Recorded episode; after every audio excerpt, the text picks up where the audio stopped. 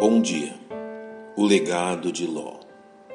O atento leitor das Sagradas Escrituras encontra em sua leitura do livro de Gênesis a narrativa quanto ao homem de nome Ló, filho de Arã e, portanto, sobrinho do patriarca Abraão. Nascido em Ur dos Caldeus, Ló tornou-se muito cedo órfão de pai e herdeiro de seus bens vindo a migrar junto com a sua família da Mesopotâmia à terra de Canaã, onde acompanhou seu tio Abraão. Encontramos no Novo Testamento evidências de que Ló se tratava de um homem justo, como descreveu o apóstolo Pedro, e livrou o justo Ló, enfadado da vida dissoluta dos homens abomináveis.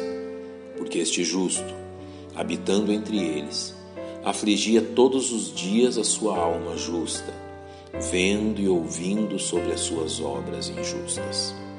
Faremos bem em investigar com atenção a vida deste personagem. A chegada de Ló à terra de Canaã deu-se por sua ligação com Abraão, como narrado no livro de Gênesis. E tomou Abraão a Sarai, sua mulher, e a Ló, filho de seu irmão e todos os bens que havia adquirido, e as almas que lhe acresceram em Arã, e saíram para irem à terra de Canaã, e chegaram à terra de Canaã. Porém, a prosperidade de ambos impediu que habitassem na mesma terra, devido à contenda entre os pastores de seus rebanhos, de forma que Abraão permitiu a Ló escolher a terra de sua preferência prometendo ir em direção oposta, a fim de que toda contenda cessasse. Diante disto, Ló fez sua escolha.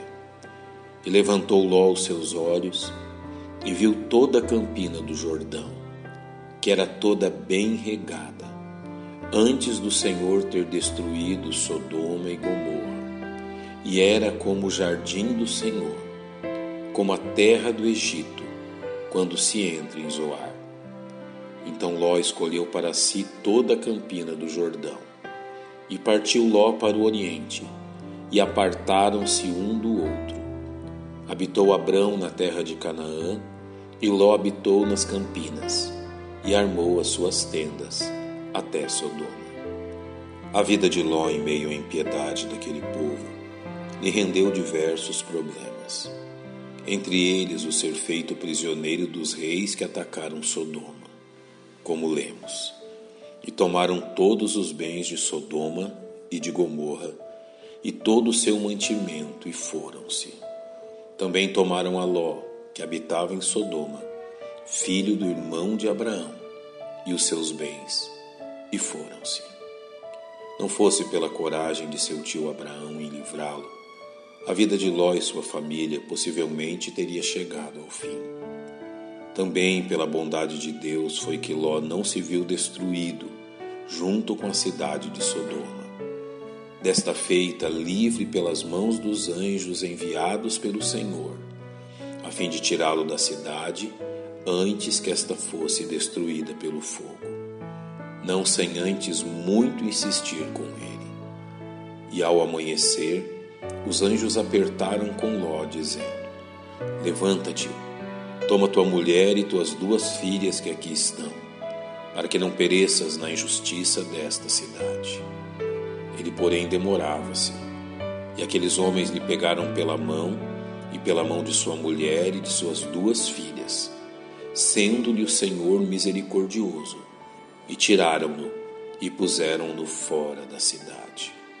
Ao escapar de Sodoma, Ló ainda viu sua mulher ser transformada em uma estátua de sal ao olhar para trás, pesarosa pela cidade destruída, como nos é descrito.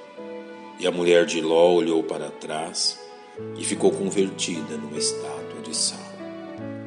Após estes fatos, suas filhas, temendo a extinção da linhagem de sua família, conceberam do próprio pai ao embriagá-lo à noite. De seus filhos se originaram os Moabitas e os Amonitas.